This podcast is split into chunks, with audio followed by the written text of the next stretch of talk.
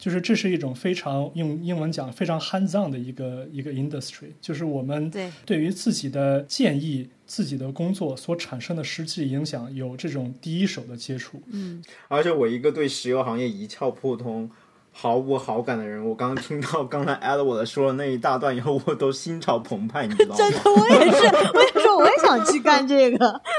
现在我觉得还有一个这么能既能实现自我报复又劳逸结合的工作，太好了。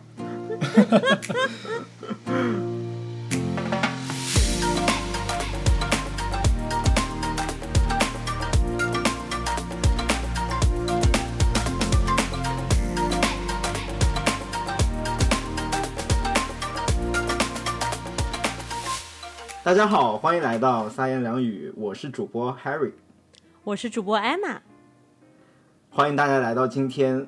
我们的新系列三百六十行的第二期节目。这一期节目呢，艾玛又请到了什么样的神秘嘉宾呢？你你怎么那么刻意，Harry？Anyway 啦，反正今天又是我的朋友，我们我们下一期可以期待一下是 Harry 的朋友来。然后这一次呢，我请到朋友，其实我也跟他认识没有多久，是今天上午买菜认识的是吗？kind of 吧。但是他就是因为工作经历真的是比较丰富，而且又是在嗯怎么说呢，就是去年算是一个比较有争议的行业吧。那让我们欢迎嘉宾 Edward。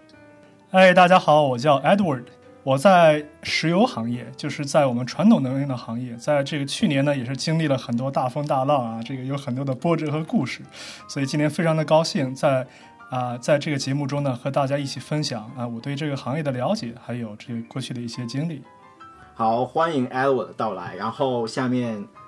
按照我们的例行规矩，首先是职业快照环节。那 Edward 可以就是更详细的给我们介绍一下你现在工作的 title 是什么，你的工作单位在哪里，然后一般工作过程中的 day to day life 是怎么样的。嗯，我加一句，因为我知道 Edward 他其实在很多呃不同的公司都待过，所以我希望 Edward 能给我们介绍一下，就是他待的这几个就是大大小小的不同的公司有什么区别，然后我们可以对他整个这个职业发展历程有一个就是概念。嗯，啊，所以刚才 Harry 问我们这个公司的 title 还有公司的单位啊，这个我的 title 呢叫做石油工程师，叫做 petroleum engineer。那我的工作单位呢，我在行业里面已经工作八年了，在这八年的时间中呢，我在不同规模、不同类型的公司都有工作过，既有啊、在我们这个石油行业，我们叫做 super major。什么叫 super major 呢？就是这个行业里面最大的最大的六个非国有企业的公司。啊，当然就是中石化啦，这个挪威国家石油啦，这个不算在里面。在属于这种非国有的公司里面，最大的六个公司我们叫做 super major。我记得在这样的公司里面工作过，也在 large independent，就是叫做独立公司啊工作过，也在很小的 private 公司里面工作过，就是私人的公司、不上市的公司。所以我算是啊从小到大这个各种类型的公司、各种规模的公司呢都工作过。那我这个就日常工作的事情呢，我想因为我非常喜欢看足球呢，我就拿足球做一个类比，就是我工作的事情既有这个油田的开发生产，也有这个油储量的估算和这个公司价值的估值。那这放到一个，就拿这个足球俱乐部呢做一个类比，就像是，呃，这个我们油田的开发啊，就好像是这个俱乐部的这个建设，还有就是我们球探去找这个啊、青训球员这个这个过程，就是发现这个油田。那这个就是生产的这一部分呢，就好像我们的足球经理管理足球俱乐部日常的运行和生活发展。嗯，那最后的这一部分呢，呃，石油的资产估值，就像我们啊足球经理里面这个 financial analyst，就是这些金融的分析师了，啊、对自己的公司的这个财报以及啊、资产进行评估，然后呢，这个向市场呢去公布我们啊、就是健健康的这个经济状况。所以呢，我就拿了这个我们足球的俱乐部呢和我这个工作里面不同的这个分支做了一个很简单的比较。嗯，我觉得这是一个非常生动的对比。其实听完 Edward 的这个介绍，我就已经有很多问题了。我知道我们这个职业 快照应该是快照，但是我就想，嗯，先把我心里面的疑问就解答一下。因为我发现，在你一开始介绍你工作 title 的时候，你就提到了这个词，就是 petroleum。我觉得要不给大家解释一下这个词儿到底是什么意思？因为我觉得我们日常生活中其实很少接触到这个词，它和呃就是 oil 有什么区别？和 gas，嗯，对，对。那说到 petroleum 这个词呢，我们就是经常会听到很多类似的词汇，像 petroleum 啦、oil gas、natural gas、LNG 这些不同类型的词汇啊。那其实，嗯，这个词汇说说难理解也难理解，说简单也简单。那 petroleum 呢，它其实算是一个行业的概称。那我们这个行业里面，就是和石油有关系的，我们都可以用 petroleum 来来描述。那 oil 呢，是一个其实是多功能这个混用的一个词汇。这里呢，oil 我们其实既可以表述成，呃，crude oil 叫做原油，嗯，就是从油田里面生产出来，直接生产到地表的，没有经过炼化处理的，这个叫做 crude oil。嗯，那经过中油的运输到下游进行炼化的，这就成了成品油，就是我们说的，比如说 diesel 啦，这个这 gasoline 啦，就是这是啊。嗯，汽车、就是汽油和柴油，呃对吧？嗯，对，汽呃柴油和汽油，对，对就是这个用来运输的，这个呢就是我们算是叫成品油。嗯，那 petroleum 呢也不只有这个成品油这一种啊、产品，那它也有其他的产品，就 petrochemical 呢这里面就包括了橡胶了，还有这个塑料了这些不同的产品。然后刚才 Harry 也问了 gas，对吧？对 gas，那 gas 呢？gas 和 oil 其实呢算是一个硬币的两个方面，就是它呢其实是在啊、我们叫做油田里的这个 hydrocarbon 啊、就是碳碳燃料，因为在地底下的压力以及在地底下沉积的时间的不同，还有深度的不同、温度的不同，而形成的不同状态的能源存在形式。就是油呢是呃加热不够的气，气呢是过热的油。这个可能听起来非常的这个复杂，但是它大家可以把它理解为都是碳的一种存在形式。因为温度和压力不同呢，有的是以气的形式存在，有的是以油的存形式存在，也有呢在油中存在气的这种形式。它们算是都是一种就是碳的这个化合物。那这个天然气呢，在呃我们日常生活中呢也有非常广泛的应用，非常啊、非常主要的应用呢就是取暖和发电。那我们现在嗯。经常提到的说，natural gas 就是天然气，是可以作为一个煤矿的这个呃优秀的替代品。那不管是国内呢，这个现在也在大力的发展天然气的这个产能。那美国这边呢，也是在呃促成用天然气去逐渐的取代煤矿这样的一个趋势。所以说，天然气呢，在我们的能源的呃图景中呢，也也扮演着非常重要的角色。哎，那天然气还属于传统能源的一部分吗对，天然气和就是天然气和石油都是属于传统能源的一部分。？OK，你刚才说你在就是三种不同的公司都工作过，对吧？那我想知道的是，就是在这个石油行业里面，为什么会有这些就是规模不一样的公司？他们主要关注的是方面不同啊，还是他们是做一样的事情，只是规模不一样而已？嗯，谢谢安玛，这是一个非常好的问题啊。那这个我们经常说，啊，人生而不同啊，公司其实也是如此。那我们其实回溯到这个行业的历史呢，从最早的时候有这样的一个公司叫做标准石油。那这个公司的创立者呢是一个非常有名的人，叫做洛克菲勒。那他当时呢非常有名，是因为他下辖的这个标准石油公司呢，这个占据了当时美国石油生产百分之九十的产量。所以呢，这就是一个这个行业最早的开端呢，就并不是一个啊、群雄割据的开端，而是一个就说是这个像是这个秦始皇一统天下的那样的一个开端。那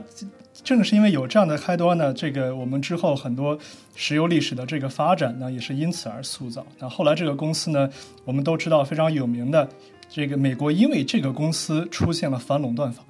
那在出现了反垄断法之后呢，这个公司被拆分成了很多的小公司，但所谓的小公司呢，那比起更小的公司也是大的不得了的，对吧？嗯那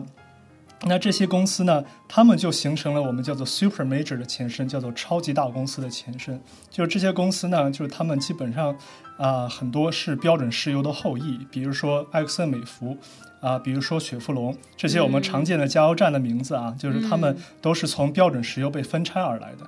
那即使其他的一些呃超级大公司，像 BP，BP 呢在啊二十一世纪初呢，当时合并了呃 Amoco。那 Amoco 呢，其实也是标准石油的一个子公司，所以呢，就是其他的这个 super major 呢，他们或多或少也都有些标准石油的影子。这就其实解释了这个 Emma 刚才第一个提问，就是说，那这个 super major 是怎么来的？就他们里面很多的公司呢，是或者是标准石油的后裔，或者是就是当时啊，比如说英国或者其他国家啊，BP 就是英国嘛，它是要叫英啊英国石油公司。那还有其他的国家的一些这个比较大的公司，他们形成了这种就是超级大公司的格局。那同时呢，因为美国的这个能源其实也是向私有个体开放的，那这也决定了就是比较有钱或者是有专业背景知识的私人个体呢，也可以投资石油行业。那我们这里面呢有一个非常有名的人呢，就是老布什。老布什我们知道是非常有名的二战时的这个美国的啊这个空军英雄，也是就是里根之后的美国总统。嗯，老布什呢，他曾经就是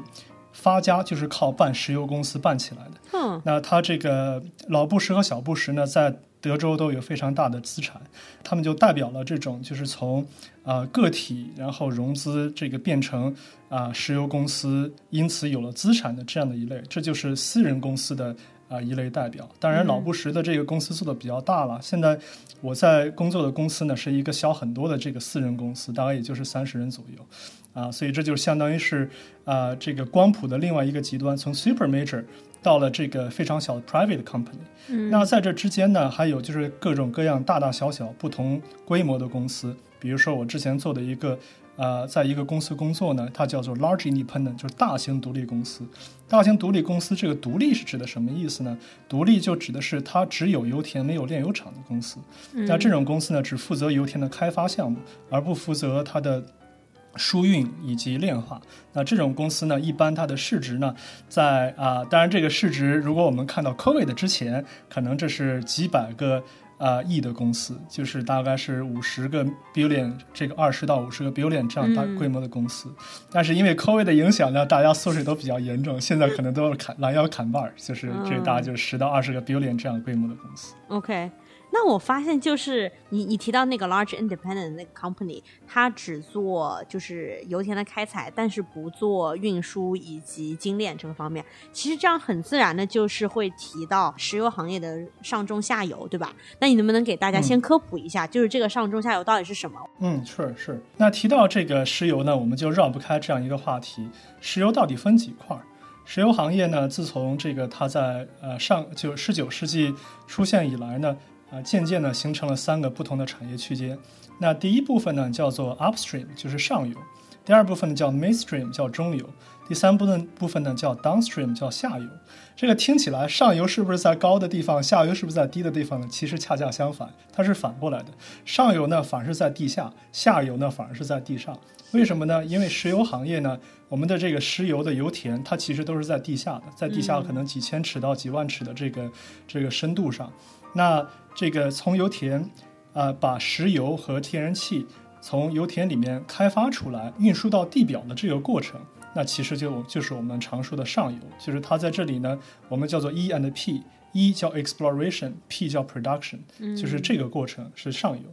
那油和气到了地表之后，我们有一个非常自然的就会想到下一个步骤，那我们。怎么办呢？我们要把它运到哪里呢？这其实就是中油要解决的话题。那中油负责的呢，就是把它从每一个油田不同的井位啊，这个比如说这里奥克拉荷马的油田，这德州的油田，这个俄亥俄的油田，它们分别运输到不同的集散地。那不同的集散地呢，既有德州的集散地，也有东海岸的集散地。在这些不同的集散地呢，他们有这个集散的中心，啊，并且呢，通过这里运输到啊，就是。炼化的场所，那这个场所呢，就是炼化的部分呢，就叫下游。那在下游呢，啊，就是把我们在油田中提炼的，在中游运输的油和气，通过啊下游的炼化，形成不同的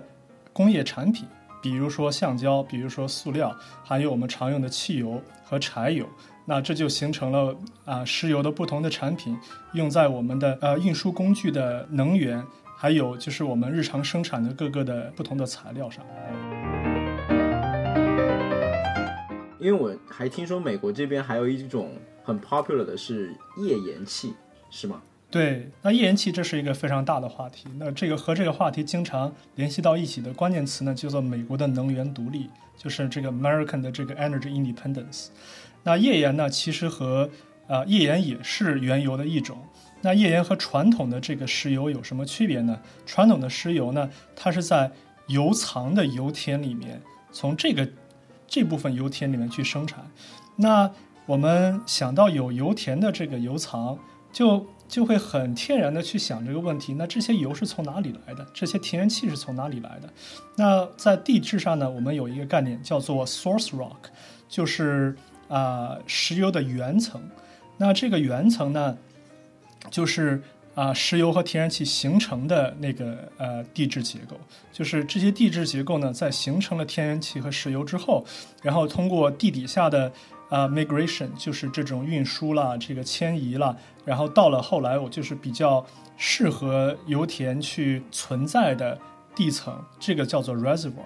那传统的石油和天然气的开发呢，是在 oil reservoir 里进行的。那页岩气呢，页岩呢叫 shale，就是这种岩石是石油和天然气产生的石这个岩层。所以呢，就是我们现在是跳过了。啊，油田的开发，而直接从这个产生油田的原始的岩层进行开发，就是从 source rock 直接进行开发。所以呢，这个就是我们叫做页岩气的概念，页岩油的概念。所以我们把目光投向页岩的原因，是因为那些已经形成好的石油快被挖完了嘛，所以要寻找就是产生石油的页岩，去去继续榨取这个价值。榨干，这个哈尔这个问题问的非常好啊，就是为什么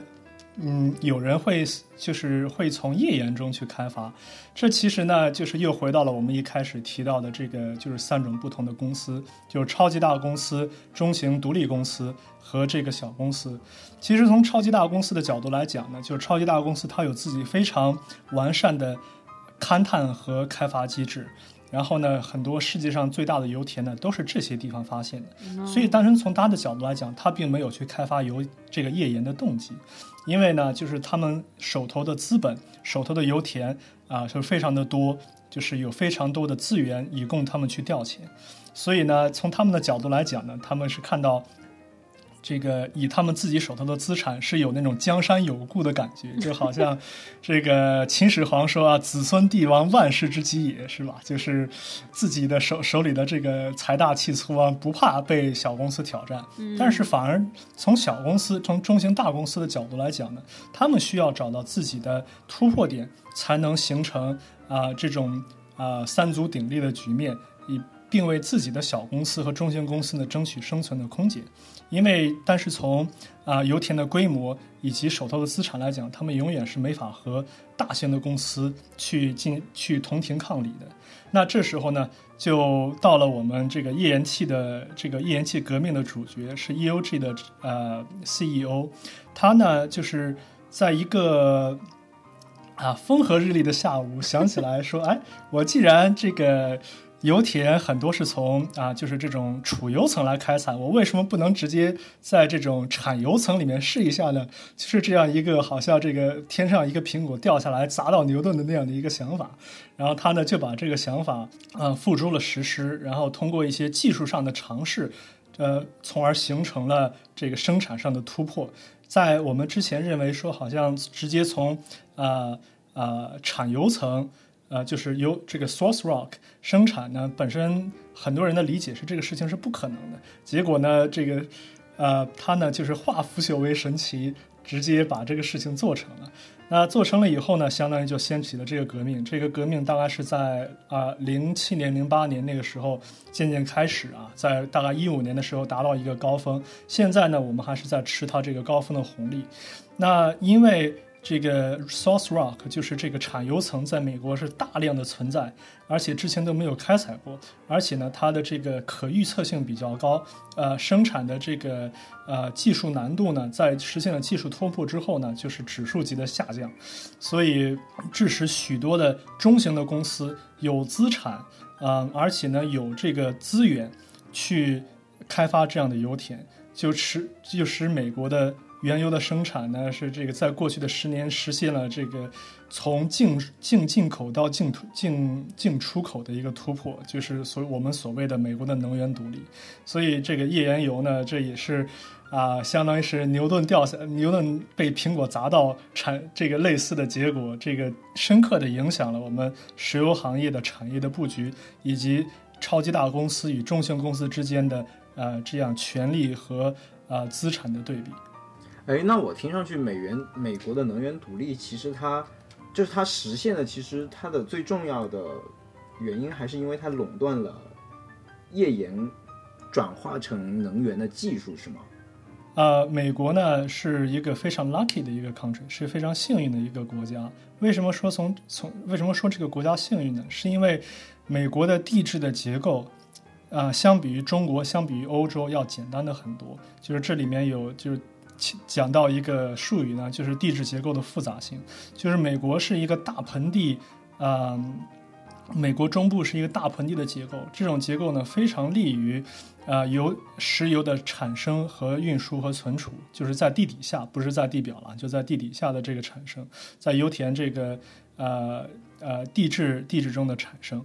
那所以呢，在实现这个技术突破之后，我们看到现在世界上页岩油页岩气发展最快的还是美国，就是因为它其实是沾了地质条件相相对单纯和简单的这个红利。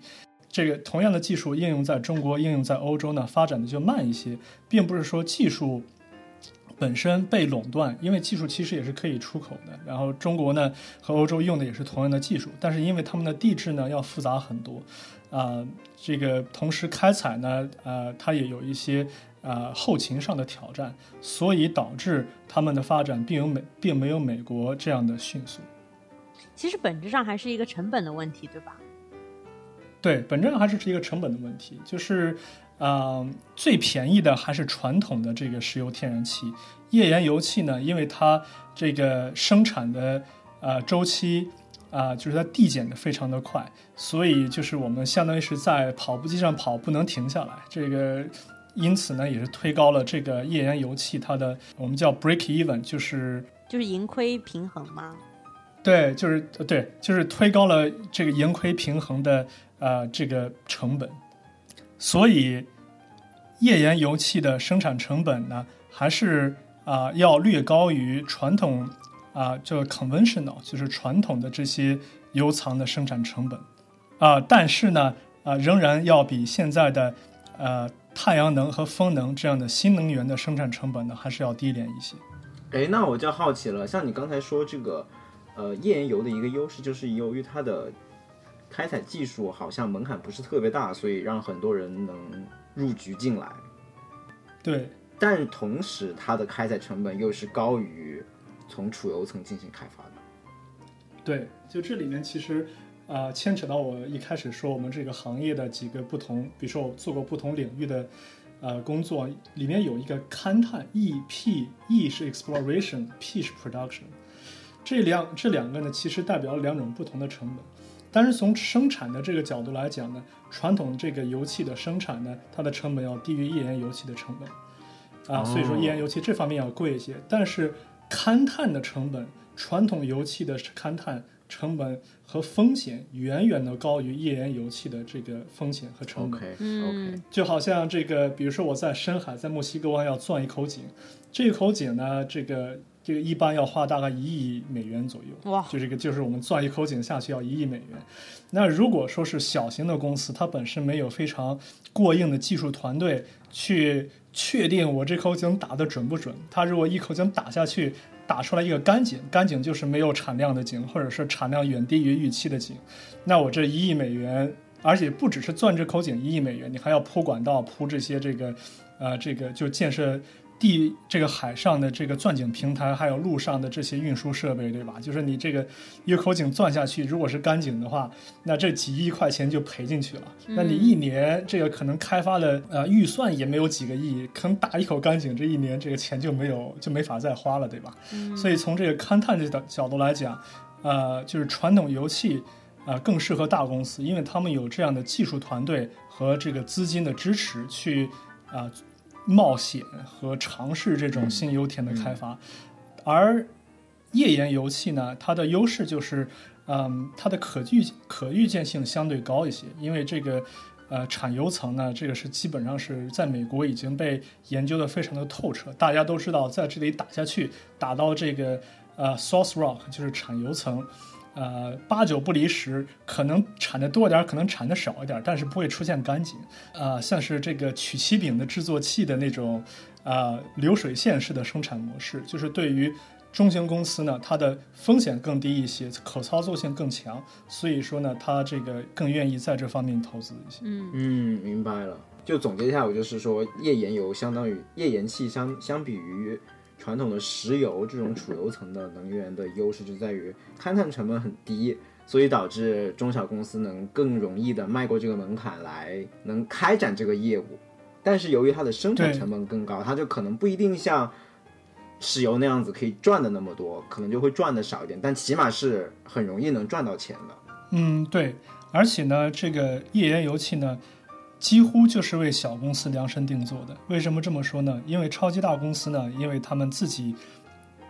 公司的呃结构的限制。他们在做决定以及改变生产计划的时候，没有小公司这么灵活。嗯，那小公司呢，基本上就是上午开一个会，下午就可以改生产计划，这样的一个很快捷的生产模式。这就好像是谷歌和 startup 的这个，就谷歌和初创公司的区别。所以说呢，小公司在面对这种流水线式的生产的时候，因为他们有非常快速的管管理改变结构，那那他们在。应对这种临时的突发生产事件的时候，就显示出了非常强的柔韧性。那这是大公司所不可比拟的。所以在页岩油气的开发中呢，他们是有得天独厚的优势。而且现在我们看到，基本上在页岩油气做得非常成功的这种赚钱啊，赚的锅满瓢盆盆的这种啊，就是这个啊，就 是盆满钵满，不是那个这个叫什么来着？呃，不是锅碗瓢盆，是那个 呃，锅碗瓢盆都满都可以，也可以。对，就呃，对，就是页岩油气领域啊，赚的非常多的这些公司呢，都是中型的公司，就是这种短平快、非常可以快速的、可以非常快速的改变生产计划的这些公司。而且这些公司在赚大了以后，它也不会说变成巨型公司，是吗？还是会维持原来的公司规模？嗯，他们的公司的规模呢仍然是在扩大的。比如说 EOG 呢，现在也大概到了大概是五百、六百，这个就是五百到六百亿这样的公司的规模，就是几百亿的公司。那它可能在五年到十年之前，就是在页岩油气方兴未艾的时候，它的资产可能只有现在的三分之一到二分之一。呃，在经历了这样大的这个扩充之后呢，他们其实距离。呃，超级大公司的距离呢，已经相比来讲近了很多。但是因为超级大公司本身实在是太大了，我就举一个例子啊，呃，这个就好像是埃克森美孚，就是这个最大的这个超级大公司，它在疫情之前的这个资产呢，大概是两千到三千亿这样的这个市值，就是在这个区间里面变化，甚至说是最高的时候，啊，都甚至超过超过过四千亿。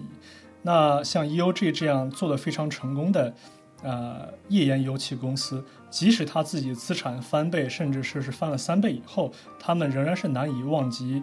呃，超级大公司的项背，啊，所以说呢，就是他们还是有一个非常敬畏的、敬畏分明的，嗯，这个规模上的不同。嗯，哦，我想接着刚才的问，就是像你说，就是页岩气的开发非常。和小公司短平快的这种行事作风很 match 吧？我就想问，那小公司它做的很好了以后，会不会由于它怎么样维持这种短平快的优势？而因为像你刚才说的，像那个 EOG 公司，它从市值规模上来说就已经膨胀了非常多倍，相比来说，所以它也是从市值规模上来说不再是一个小公司。那在这种情况下，它怎么在维持这种？短平快的工作模式来继续保持它在页岩气开发中的这种优势呢？嗯，这是一个非常好的问题。啊，谢谢 Harry。那这个问题呢，其实也不只是 EOG 所面临的问题，也不只是石油行业里的这种小公司做大所面临的问题，而是所有的行业，它这个公司呢，在走过自己的这种草创之初的那种艰辛之后，当自己做大了以后，它所面临的一个挑战。嗯，那。这个 EOG 是怎样解决这样的问这个这个挑战的呢？当当然不是说它解决的非常好或者是非常不好，这只是它的在解决问题时所选择的道路。就是它呢，这个公司呢，虽然因为自己公司规模的变大。而不得不呃提高自己的规范和这个生产的一些指标，但是呢，公司相比来讲，比起超级大公司来讲，仍然是保持了非常多的灵活性。这里面其实呢，啊绕不开就是它 CEO 的作用。那它的 CEO 呢，在呃，公司这个快速发展的过程中呢，我们可以说是用保持初心，或者说是记住了当时自己成功的经验吧。他们知道，就是这种做快速的决定，以及这种大胆的尝试，在公司的发展中到底起到了怎样的作用。所以说，公司呢，一直还是有这样的文化。当然，这种文化随着公司，呃，规模的变大呢，确实也受到了一定的冲击。但是，相比于超级大公司来讲，EOG 还是一个非常快速、非常善于改变的一个公司。那在另一个方面呢，随着公司的变大，那它呢也面临另外一个问题，就是说，呃，自己之前先入为主占到的油田呢，它毕竟是这些油田已经在自己的手里了，那它怎么去规划下一步的开发呢？那它也在尝试着啊一些大公司呢进行这种我们叫 business development，就是这种商业开发的模式，就是通过呃低价入手。啊，还没有被开发的油田，在里面尝试新的技术，通过这样的啊生产模式呢，去找到它的它的去寻找它的新的增长点。嗯，对。啊，这也是他啊在自己公司变大之后啊采采取的不同的模式，算是就是可以利用自己手头新的资金呃资金和现金流。对我我这里必须要做一个小插曲，就是其实我和 Edward 的认识是因为他。马上也要入职，呃，那个 MBB 其中的一家，然后做咨询顾问，所以他其实应该说将来肯定会做到一些这种就是组织架构的，比如说 Agile Transformation 啊，这些都是可以是为大公司为他们做快速、短平快的这种节奏来来做一个组织结构上的预备。嗯嗯，我觉得我们现在是不是可以聊一聊新能源这一块？就是我对新能源这些年来这么火，大致有两种影响。第一种呢，就是指你刚才提到，比如说什么太阳能、风能，这些都是可以直接接入电网里面，就是它产生的能源可以接入电网，然后给家家户户供电的这种。还有一种呢，就是比如说，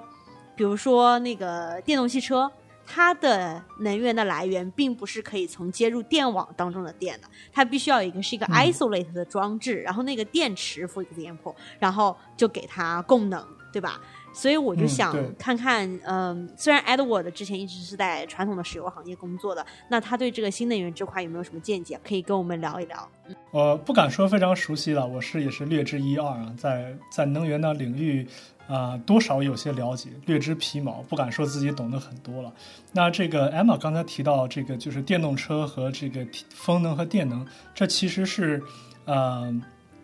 就是在电能的呃应用的不同的阶段。其实我们看到能源呢，说到能源，一般都是不外乎三个阶段。第一是能源的产生，这就好像说是 solar 就是太阳能，还有风能，还有说是。啊，原油的这个和天然气的这个燃烧，对吧？就是这都是是能源产生的阶段。之后呢，是能源运输的阶段，就是把能源从它的产生地运到需要使用的地方，就是这个第二个阶段。第三个阶段是能源的存储。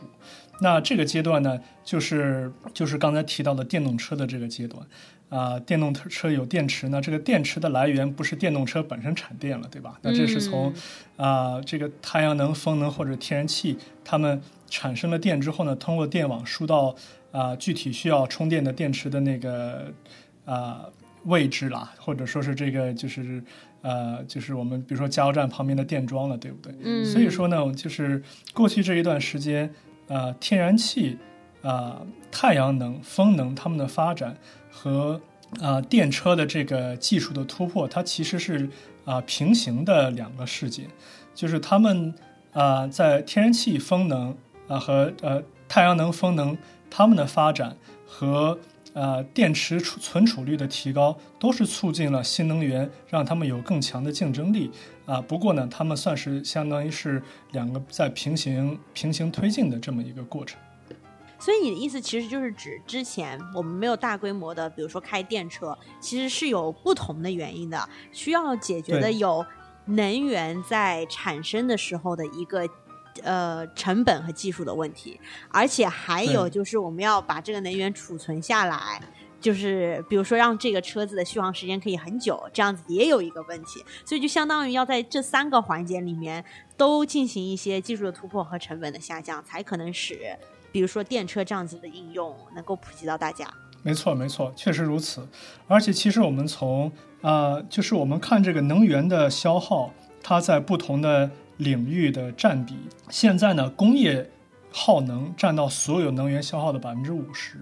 那运输耗能呢是占了占到大概百分之二十，剩下百分之三十呢是建筑物使用的能源。那这个我们现在呃电车的突破呢，相当于是在那百分之二十中的大概一半左右产生产生了大的这个突破。那这个也也可能是未来一段时间就是啊啊、就是代替柴油和汽油的一个一个突破点。但是呢，同时呢，如果想啊、大规模的去替代传统能源的话，那我们在电力的产生这个环节还需要更有效，以以使呢他们在能源的产生上呢，可以对工业用能以及这个建筑用能呢形成这个成本优势。啊、在这些领域形形成成本优势，才可才可能大规模的去替代传统能源在这些更大的领域，他们对于能源啊、就是能源图景的这这个地位。然后我还想问一个问题，就是我之前一直嗯。听说说太阳能的成本已经低于煤炭了，因为我们之前一直在讲，呃，石油和这个天然气，对吧？嗯，但是煤炭我们一直没有提到，所以我就想说，这个嗯。是不是导致了现在很多的煤炭厂其实这个行业比较衰败的一个原因，就是因为新能源的成本下降？嗯，这个就是我们在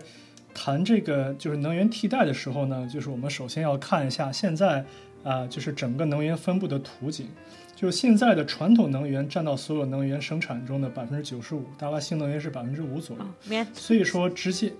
对，所以直接的大哦。是，那我这里面提到的传统能源呢，不只是石油和天然气了啊。那这个传统能源包括什么呢？传统能源包括石油、天然气，这是大头儿，对吧？这是传统能源的这大半壁江山还要多一些这样的一个区间。那剩下的还包括什么呢？包括核能，就是 nuclear、这个核能，也包括水利，就是像国内这个建很多的水电站、三峡大坝，对吧？这里面嗯也包括这个水利，还包括煤矿。嗯对，然后呢，这个也也包括一些这个比较传统，就是很小众的一些地热，就这个都算在传统能源里面。所以呢，就是呃，矿业呢，它在能源啊、就是国际能源的这个供供应端呢，它所占的比例是越来越小的。那现在它其实很大的程度上不是被新能源所替代，而是被天然气所替代，因为天然气呢，在呃，就产生温室气体以及它的这个啊、产生的热量上，以及这个啊、就是能源的啊、生产效率上都要高于煤矿。所以呢，就是从不管是从啊、环境保护的角度来讲呢，也是从这个就是经济的角度啊、我觉得对，就从经济的角度呢，煤矿还是便宜的，就是煤矿确实还是要便宜一些。所以你看，国内现在最这个最大众的还是火力发电站，对吧？哦，就是中国这个最大的这个最大众的还是火力发电站，天然气呢，呃，美在美国的成本非常的低，因为美国的天然气是属于供过于求的状态，但是在国内呢，就是供不如求，它需要从这个澳大利亚进口，需要可能从美国进口，或者是从这个俄罗斯进口。我记得原来这个中国和俄罗斯签过一个非常大的单子嘛，就是这个天然气的这个运输。一个管道是吧？对管道运进中国啊，这个呃，就是呃，它因为中国自己天然气的产能不足，所以天然气相比来讲呢，在国内要贵一些，但是在美国呢，就就便宜的非常多。嗯，这个因为美国的呃天然油气呢，这个这个天然气供应呢，确实是超过了我们啊、就是我们的需求吧，以至于这个气价一直是非常低的状态。哦，OK，嗯 In general，我觉得就是新能源呢，随着技术的突破，它都是，我觉得都是有有很积极的作用的。就是这个对于我们减减减轻整个啊碳排放的总量呢，都是有很大的帮助的。呃，所以从长期来讲呢，这个新能源，嗯，它占的所占的比重呢会越来越大。当然，在就是如果单纯从生产的角度来讲呢，目前确实是传统能源在能能源的产生的效率啊上还是要高一些啊，在能源转化率上呢，这个太阳能和风能呢，它在单位呃单位体积内产生的这个能源还是要远低于传统能源的这个产生的效率。就比如说我一个啊这个火力发电厂，或者是这个一个比如说原油燃烧的这样的一个。啊，产能系统呢，它可以在一个相对密集的空间里面产生很多的能源，但是呢，我这个太阳能和风能，它就需要建很多的太阳能电池板啊，就是占很大面积的这个生产单元才能够产生类似的能量。所以说，就是它不只是就是价格的问题啊，但是呢，就是过去反正这一段时间啊，不管是从储能的角度，还是从这个电池板。啊，就是太阳能电池板和风能电池板，它产能的效率上确实都有提高，所以呢，我们在就是我们呃拿一个成年人和一个小 baby，就是小婴儿呢去做比较，这是不公平的。这个传统能源呢是一个就是成年这已经成年的那么一个状态，那啊新能源呢还是处在一个慢慢成长的过程。那在这个成长的过程中呢，它可能这个呃。第一次去会会叫爸爸妈妈啊，这个第一次会站起来走步，这个大家都会很兴奋，所以就是我们也应该，啊，以一个不同的，嗯，就是不同的心态去看待新能源的发展。那在这个过程中呢，就是有些可能具体的公司会有些这个 hype 的情况，但是这个行业呢，啊，作为一个新兴行业，它在未来的一段时间，啊，还是会有很大的这个发展。嗯，好。那我觉得像你刚才说的新能源的那个某些个别公司，这个个别的公司就不得不提特斯拉，对吧？特斯拉，你不能把它造到新能源的公司吧？啊，对，是吧？那就那就说电动车公司吧，应该算是新能源领域里面就是最近风头最火的公司。嗯，然后我就有问题，就是说，既然大家都这么看好电电动车公司，就好像大家对新能源就是未来统治世界好像充满了希望。我的问题就是说，那你觉得新能源如果以后它发展的好的话，它是会一步只是把整个运输行业给颠，就是给颠覆，还是会一下子把所有能源行业都颠覆呢？因为像你刚才也说了嘛，那个新能源现在可能只是个 baby。然后我理解的是，如果电动车以后取代了，完全取代了燃油车，似乎它也只是取代了整个能源板块中的运输这一块。但是由于它运输这个运输这一块能源，就是新能源在电动车的普及，它遇到的问题似乎也是新能源在所有板块普及遇到的同样的问题。所以说，它如果一旦解决了电动车里面遇到的各种新能源的普及的问题以后，它是不是会一股脑把所有的能源板块都给颠覆掉？我不知道，我不知道你有没有理解我的问题。能，呃，我我我多少理解了一下，我尝试着回答一下。然后你你如果就是我有哪些漏掉的，你可以再就是再给我提醒一下。OK，嗯，就是首先呢，我觉得有一点呢，我可能想法不太一样，就是说，呃，电动车在啊，就是运输这个板块做实现能源替代，它和就是从能源的产生的那个过程。进行能源替代，这是两个不同的概念。电动车去替代传统的这种以汽油驱动的这个车呢，它更多的是在能源存储啊这这个这个领域，通过这方面的突破去实现啊这个替换。那这个就是说到这个工业用电、工业用能以及这个建筑用能呢，它更多的是在这个能源的产生的源头上去进行能源替换。那这两个呢，还是不太一样的概念。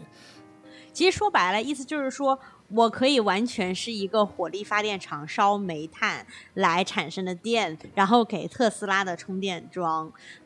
给特斯拉的车充电，对吧？这样其实并没有说使用了什么新能源，right？没错，确实如此。那就是说到，就回到一开始这个 Harry 提到的这个问题，就是呃，新能源在未来啊有没有可能大规模的去替换啊这个就是传统能源？那我这里呢再再引用一个这个啊 BP 今年的能源展望啊，就它里面有一个图表，这个图表表达了什么意思呢？就是说啊，在我们现在的这种能源的展望，就是以目前的这种趋势，没有政府干预，或者是想实现大规模急速的减排，以及实现最终的这个啊。啊，零碳的这种净零碳排放的这种三种不同的剧本，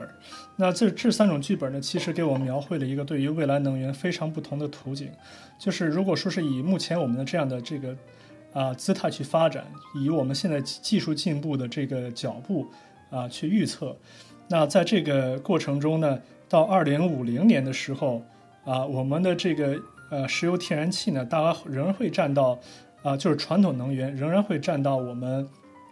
呃，总能源生产的百分之六十到百分之七十，就是新能源可能能占到百分之三十左右。嗯，啊，但是呢，没有政府的干预，新能源想在未来的三十年中啊实现对啊传统能源的大规模的替换呢，它仍然是一个非常啊就是非常啊勇敢的想法。那如果说想实现这种零碳的排放，那这个。就非常需要政府的干预，去人为的推高啊碳排放的这个成本。那现在的碳排放的成本呢，大概是每吨大概是三十到四十美元。如果说我们想希望实现就是新能源对于啊传统能源啊的成本优势，需要在发达国家和发展中国家将碳排放的成本提高到一百五十到两百五十美元一吨。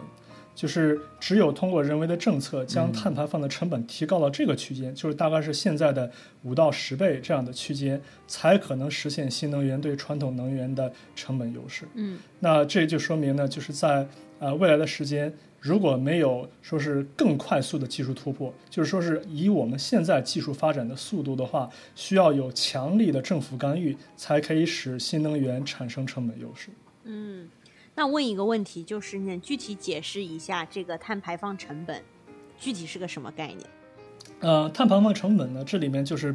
呃，以我的理解，它包含了就是呃，石油、天然气或者是煤矿，它在生产过程中的成本，以及它要排放多少的这个二氧化碳或者其他的这种啊，这个就是碳排放。然后把这个总成本呢和它的总排放量进行比较，就是这样可以计算出我们这个碳排放的这个单位成本。那这里面呢，如如果说政府想人为的推高这个单位成本呢，它就会需要啊，比如说是对对碳排放额外的增加税收了。它在不同的产业产业链的不同的阶段对它进行税收和人为干预，这样才可以推高这个行业的成本，以让这个传就是新能源呢更有成本优势。对。我这里也可以补充一点，就是我之前其实做过一个项目，看了一下这个巴黎协定到底是怎么回事。就是说，它其实给每个国家就规定了，你有一个 cap，你这比如说你这么一年或者接下来多少年你就只能排放，就像你刚才说那个单位体积的一个，比如说二氧化碳，for example。然后如果你超过了之后，你是要给钱的，那么就会有国家它不会，因为可能它的经济发展。呃，速度不够，所以它就不会达到它那个 cap。有的国家它就会超过它那个 cap，所以这些国家之间其实是可以交易的。那么这又是相当于某一种成本的形式。对，我记得在去年就是美国总统大选的时候，拜登在他竞选的过程中，就是在总统答辩的过程中，他就非常明确的表态说他要支持新能源的发展。我们其实从就是。呃，从政治的角度来讲呢，确实是如此。就是民主党呢一直是非常支持新能源的，所以呢，我觉得就是在拜登当选之后呢，啊，他而且拜登呢今年也提到他当选之后的一个非常大的计划呢，就是政府投资基础设施建设，对吧？那这里面呢其实也包括了就是新能源的，不管是生产了、运输了、储存这样的基础设施的建设。所以啊，如果在啊这一届政府呢，这个大力的去推广。啊，新能源的建设呢，我一点不感到奇怪。当然，这里面呢，说到这个政策的可行性呢，呃，这里面有有两个概念是不得不提，一个是经济运行的成本，啊，另外一个呢，就是说是我们的这个经济的这个生经经济的基本面。那经济运行的成本呢？这里面就离不开能源生产的成本，因为能源生产相当于是经济运行的一个最基本的环节。嗯，那这个成这个阶段呢，如果说是这个成本提高呢，会对我们的整个经济呢，它的这个发展和复苏呢，会造成影响。嗯，那就是我们现在新能源是不是做好了准备去大规模的接班儿？我对此还是有问号的。嗯啊，所以说就是我我不怀疑在未来的几年呢，我们会呃大力的去投资这个行业，但是呢，我们也不应该指望一个这个三岁的 baby 就可以跳起来扣篮，对吧？所以说这个呃，我觉得至少短期之内，游戏行业呢是这个我们我们经常用一句话叫做“周氏虽衰，天命未改”啊，至少在短期之内，呃，我这个传统能源对于能源系统的它的这个主力的支持还是啊、难以被撼动，而且我们嗯。也从另外一个角度，如果说是我们过于急速的去改变这个图景的话，也可能会对我们经济运行的成本呢造成负面的冲击。嗯，那这是第一个。那第二来讲呢，就是说是我们经经济的整个基本面，就是我们有一个心中有一个愿景，就是大规模的投资基建。但是这个钱从哪里来呢？是是要我们这个大规模的印钞票呢，还是说我们经济的基本面让我们有足够的钱去做这样的经济投资呢？这其实也是一个问题。那所以就就是在我们讨论这个能源政策的时候呢，它一方面和整个经济的运行成本分不开，也和我们的经济实力分不开。所以说，对于我们未来的能源投资呢，既不会感到奇怪，同时呢，我们也应该看到以我们现在的经济的基本面以及经济的运行成本呢，啊、这样的 vision 它所面临的挑战。所以说，要能真正的接纳新能源，确实是需要，就是除非说新能源变得非常非常 cheap，那这个国家它必须要能 take 经济放缓的一些 risk 在里面。呃，对，这其实说到底呢，就是说是我们算是啊、什么是我们可以放弃的？嗯，是这个大规模的碳排放是我们可以放弃的，还是说是在成本还没有准备好的时候，呃，可以呃承受一定的经济放缓，或者说是推高经济运行的成本，或者是改变大家这个能源消耗的习惯。比如说这个，我们看美国很多的这个工作的这个办公室啊，晚上都是开灯的，那能不能说是这个 这个灯全都关了，是吧？或者是这个空调不要开的这么凉快，对不对？就是就是这其实又牵扯到另外一个问题，就是大家。啊、我们这个作为一个社会的能源的消耗，有有相当的一部分呢是取决于大家能源消耗的习惯的。嗯，那这个如果说能从消能源消耗的习惯提出改变的话，那也会对于我们能源的转型产生助力。但是我们都说是这个惯性是难以改变的，所以说这个过程到底有多容易呢？这也是一个需要需要更多思考和讨论的话题。对，这个就深了。嗯嗯，那我们接下来，我就其实想聊一聊关于嗯、Edward 他自己整个职业发展的这个历程，因为我觉得很少有人会去选择这个行业，哎 我觉得这个并不是一个非常常见的我们生活当中会遇到的这样的一个工作，所以你是一开始。是学的什么样子的专业，然后怎么会呃一毕业就进入这个行业，然后工作了八年？嗯而且 by 嗯 the way，我觉得就通过刚才 Edward 给我们介绍，就是我觉得他把这个他自己工作相关的背石油的背景故事啊、发展历程啊，真的是如数家珍的在给我们介绍过程中，我觉得你我能感受到你对这个行业是有一种还一种坚守和 passion 的。所以另外一个问题就是说，你为什么还一直选择留在这个行业？也希望听到你的回答。嗯嗯嗯，好的，谢谢。呃，当然，这个留守和这个坚持呢，就是我，我觉得从一个更客观的角度呢，我是一个实用主义者。就是我们从这个经济的基本面呢运行，我们经常说一句话啊，就是说这个未来是这个是理想主义者创造的，但是现实，但是现在的生活呢是是由这个现实主义者所运行的。所以说，从这个角度来讲呢，我并不是传统能源的粉丝，我也不是新能源的粉丝，而是说是我是一个实用主义者的粉丝。所以，只是我从实用主义实用主义的角度呢，看目前新能源替代是这个传统能源呢，啊、它还没有准备好。嗯、从我个人的这个角度呢，啊、我对呃传统能源或者是我对石油和天然气呢，呃、应该说也是日久生情。虽然不是说对它这个呃有非常强的这种依恋啊，那我觉得这个行业确实给了我一些就是让我觉得快乐的瞬间，甚至说是一开始我都没有想到的快乐的瞬间。那我可以分享一下，就是我本身呢是学物理的，我当时在国内呢本科学了两两年物理，然后转学到美国来这边去学石油，嗯所以呢这个哇，对这个变化是蛮大的，对啊这个是是是，这个需要一个很强的动机哎。是是这样，就是呃，就是我从心理上讲呢，我还是更喜欢物理。然后我心里面有一个愿望，我希望以后我这个挣了足够的钱，不差钱的时候呢，回大学去教物理啊。这个不管是四大力学了，还是这个这个现现代物理啊，其实我觉得就是非常有意思。那那我为什么又转石油呢？就是这其实里面呢有两个因素，一个呢是我觉得石油的这个就能源的存在感非常强。我在国内的时候呢，这个当时呢，这个我们在国内的时候经常坐坐坐坐这个出租车啊，然后这个和这个司机唠嗑，就是聊天儿。啊、这个司机叔叔呢，经常就抱怨啊，油价又涨了，或者中东这个中东要闹什么矛盾，然后这个我们这个每个月的这个油钱又要提高，就是我觉得这是和我们的生活息息相关的一个行业。那到了美国之后呢，其实我一开始呢学的仍然是物理，但是我所去的这个学校呢，它是一个能源行方面非常呃非常突出的一个学校，它大概是它的能源行这个方向呢，就是石油工程这个方向，大概是美国呃美国前五名的一个学校。嗯所以呢，就是这个学校的气氛，就是他讨论能源这方面的话题呢，非常的多。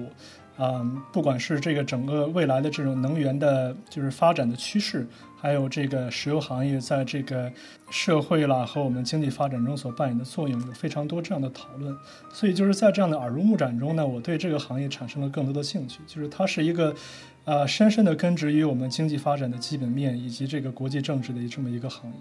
那同时呢，就是他也有一些啊、工作呢，也让我个人比较感兴趣。就是我们这个行业和地质是分不开的，所以那谈到地质呢，就是有很多我们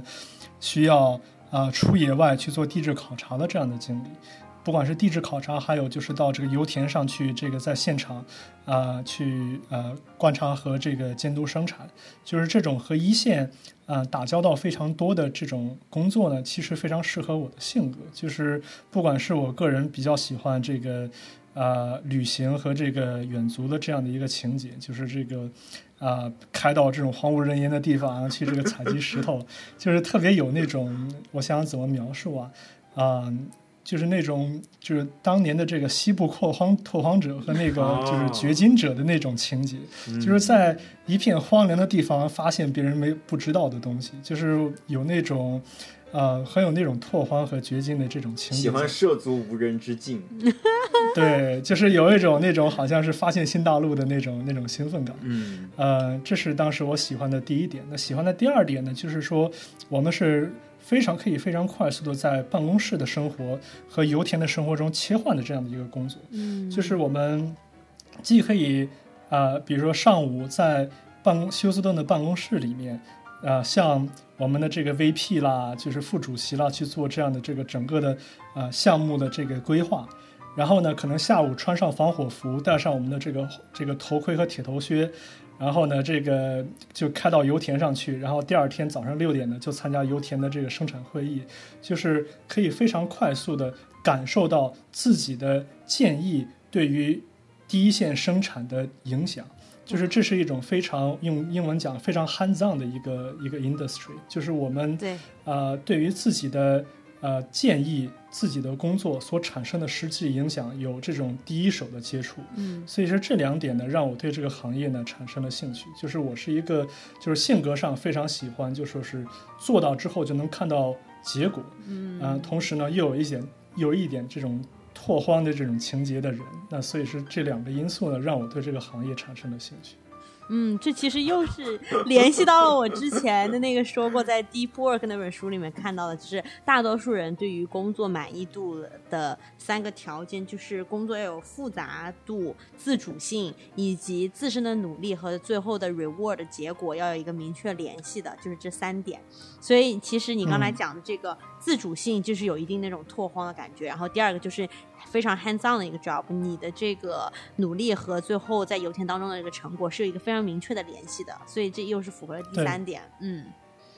嗯，而且我一个对石油行业一窍不通、毫无好感的人，我刚听到刚才 Edward 说了那一大段以后，我都心潮澎湃，你知道吗？真的，我也是，我也说我也想去干这个。天啊，我觉得还有一个这么能既能实现自我抱负又劳逸结合的工作，太好了。呃，不过呢，如果你真正到那个荒无人烟的地方，你可能就不喜欢了，对吧？就是这个，就是那确实是因为我在我在山区生活过四年，所以说当时呢，就说经常有时候爬山远足这样的经历啊，就是。呃，有这样我们一种山人的这种生活方式，那是因为这种生活方式呢，让我对石油这个行业感觉不陌生、不排斥。那这个我们，但是我之前呢，我是在城市里长大的，所以如果说没有当时我在山区生活的这个经历呢，可能我就没法直接去对石油行业产生这种不排斥的感觉，对吧？嗯所以说，我觉得就是也是环境塑造人，也是我这种生存的环境呢，呃，让我更容易去接受石油的这样的一个生存方式。那我觉得在过去工作的这八年中呢，啊、石油行业确实给了我，既给了我啊、快乐，也给了我一些这个烦恼，就说是这确实都是并存的。你刚刚说既有既有快乐也有烦恼，但是我好像没有听到烦恼，哎，你要不要说一下烦恼？是是是，呃，当然了，就说烦恼，我觉得就是最最大的烦恼是来自于自己不可控的事情。那这个自己最大的不可控的事情就是油价，就是石油的价格。那比如说这个，啊、我我们经常说这个油田呢，就是我刚我一二年刚刚参加工作的时候，石油行业呢应该说是岁月静好。那一年我第一次听公司的这个 这个未来的能源展望，我觉得对石油的未来充满了信心。嗯但是后来三年之后呢，这个图景就发生了啊、比较大的变化。那我们讲知道这个。呃，原油的价格决定了呃石油公司的这个利润率。那原油的价格呢，受两个方式的方受两个因素的影响，一个就是供，一个是需一个是需。那从供的角度呢，这个页岩油气的这个蓬勃发展，实际上在美国造成了一个这个供过于求的状况，嗯就是说是这个，呃，在传统的这个油田的基础上，又多了很多新能源的这个供给，它在一方面帮美国实现了能源独立的。啊、情况下，另方另外一方面呢，也也导致了非常强的这个行业内的竞争，以至于压低了油价。就是我们相当于是被自己的成功所诅咒，技术上的成功呢，反而带给了大家就是更多的生存上的困境。那这个就是在供的角度，供过于求，导致这个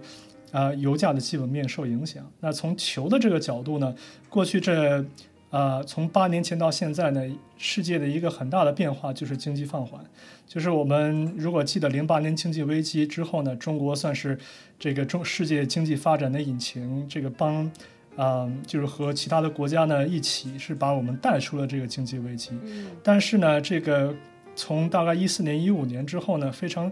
清晰的一个趋势就是是呃中国经济发展的放缓，不管它是说是去啊、就是是去水分啦、去泡沫啦，还是说是这个。呃，它经济本身下行面受的影响，以及其他这个经济啊、主要经济体发展的乏力呢，造成经济发展呢并没有大概十年十年之前那样的乐观。对，那这也导致了从球的角度呢，啊、我们的这个能源的需求呢，并没有我们预期的那样多。然后去年和今年的疫情的影影响，又加深了这样的忧虑。所以在求的这个角度呢，我们也是面临一个受压的基本面。所以说供求两方面呢都是受压呢，就导致我们的这个油价就好像过山车一样。这个在过去的几年中呢，是以一种我们心惊动魄的方式啊，在闪转腾挪。呃，应该说很多的这个痛苦呢，都是因此而生。尤其是这种我们个人啊，感觉是在大时代中的小人物，这个无法改变这个行业所面临的困境，确实给我们带来了很多的痛苦。嗯，OK，那我职业发展历程最后一个问题就是，你马上要加入 MBB 了，那具体是做什么的，以及如何可以利用上你之前八年的这个工作经验？而且为什么就是从传统行行业，就是当然也不能说你跳出来了，但是你的 title 其实相当于是做了一个很大的变化，是吗？呃，对，我觉得在一个公司里面做工程师和在这个就是 MBB 里面做咨询呢，它有一个挺明显的区别，就是你所能接触到的项目，它这个所涵盖的面儿呢是不一样的。在公司里面呢，就是我啊，比如说我负责具体的油田，然后负责一个生产的这个环节，就是我对于这个环节非常的了解，但是我对于全产业链呢，就就没法形成非常深的认识。就好像我负责一个油田，这六百口井，这六百口井呢，就是我生活的，就感觉是我生活的一部分，right？啊，但是呢，我可能不知道这个在中游的运输和下游的这个炼化中，它可能会就是这个行业所面临的挑战。我只是通过就是自己读的一些文章和以。和这个与其他人聊天所知道这样的信息，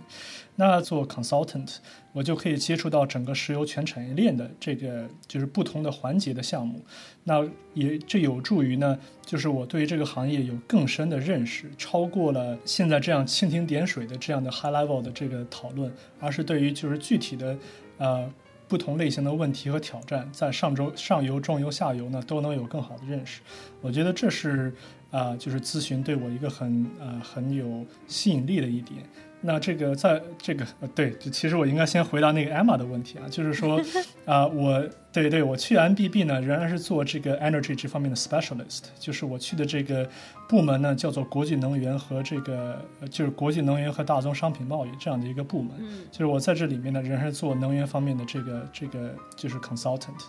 啊，就是能源这方面的咨询师，所以说呢，啊，就是做的内容呢，我觉得仍然是以我在这过去啊八年的工作中所积累的经验为主，同时呢，也会更多的涉及就是这种啊，就是中游和下游这方面，甚至说是这个其他这能源方向的这样的这个呃项目，所以说相当于是啊大方向仍然是能源方向，那接触的项目呢可能会更啊更全面一些，是这样的一个关系。我觉得就凭着你刚刚跟我们聊了这么久，有对整个行业这么全面和高屋建瓴的认识，你一定会是一个非常好的 specialist。不，这段你就 cut 掉就是了。这个这个就就 咱咱就就。我要留着，我真心的。哎，那像你刚才说的，就是就是做 consulting 是可以建立更 big picture 的对全行业的理解。但与此同时，是不是也会丢掉说我能在第一现场能看到自己工作 impact 的这种 benefit？呃，确实如此。就是我觉得，呃，我可能以后呃出差的时候去有人的地方会多一些，去没人的地方会少一些。呃，对，但是我觉得这是一个呃有得有失吧，就是。嗯，就是这样做 consulting 的这个经历呢，其实对我本身也是一个拓荒的经历，就是一个我之前没有没有涉足的领域。那在这里面呢，去体会一种不同的生活。所以从这个角度来讲呢，我仍然是感觉很兴奋的。那之前的这些美好的回忆呢，就是在啊油田上啊，这个啊白天这个啊远足十英里去采集石头那种，就是很。啊，很回忆，很让我就是回忆的时光呢，也不会在我的记忆中淡漠啊。这个我们经常啊和这个就是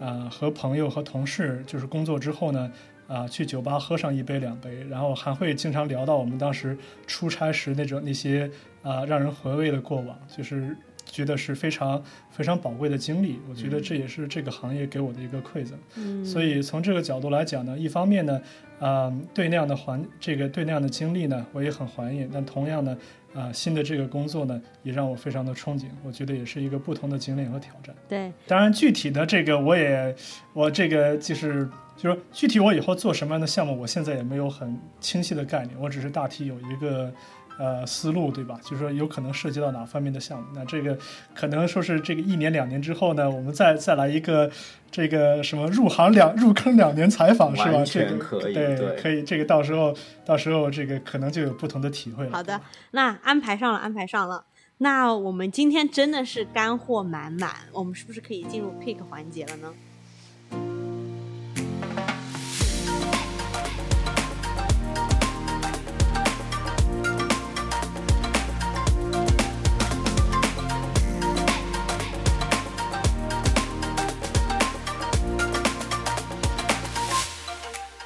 我觉得我好像那个 pick 不不太行，所以我决定跳过 pick，就把 pick 留给嘉宾吧。那没有问题。那今天我们就让嘉宾一个人讲一个 pick 怎么样？呃，sure。呃，那我今天给大家推荐的就是啊，我之前工作的公司 BP 它的能源展望叫做 Energy Outlook。这是啊，BP 这个公司呢，它每年都会。啊推出自己每年对于未来能源发展的展望。从这里面呢，我们可以看到，就是目前整个能源的分布的图景，以及这个公司呢对于未来啊不同的能源它所扮演的角色，以及公司呢在这个能源发展的啊大环境中所扮演的角色呢，它的认知。啊，我推荐它的理由呢，是因为它为我们这个行业的发展提供了一个非常宏观的快照，让我们不管是业内人士还是业啊业外人士，都能够啊在没有非常多的技术背景的情况下，能够掌握这个行业的脉搏。嗯啊，希望大家呢，这个读这个能源展望的时候呢，能够对我们的行业有所了解，有所裨益。嗯，我一开始还以为嘉宾会给我们 pick 几只能源股呢。呃，然后马上一个能法律的 disclaimer 出来。呃这个这个是要付费网站才可以给的啊，这个是付费讨论频道才可以给以下讨论属于不不构成投资建议，而且是属于付费内容。好，可以开始讲了。Two thousand years later. 那我们今天就到这里了，感谢嘉宾。感谢 Edward，希望 Edward 在以后节目里面还能见到你。啊，谢谢谢谢 Harry，谢谢 Emma。无暇与君一席，有缘撒言两语。想听到更多关于美国职场文化生活的正经闲聊，欢迎订阅我们的节目。我们的节目将会每一到两周更新一次。那咱们下期节目见。嗯，拜拜。好，拜拜。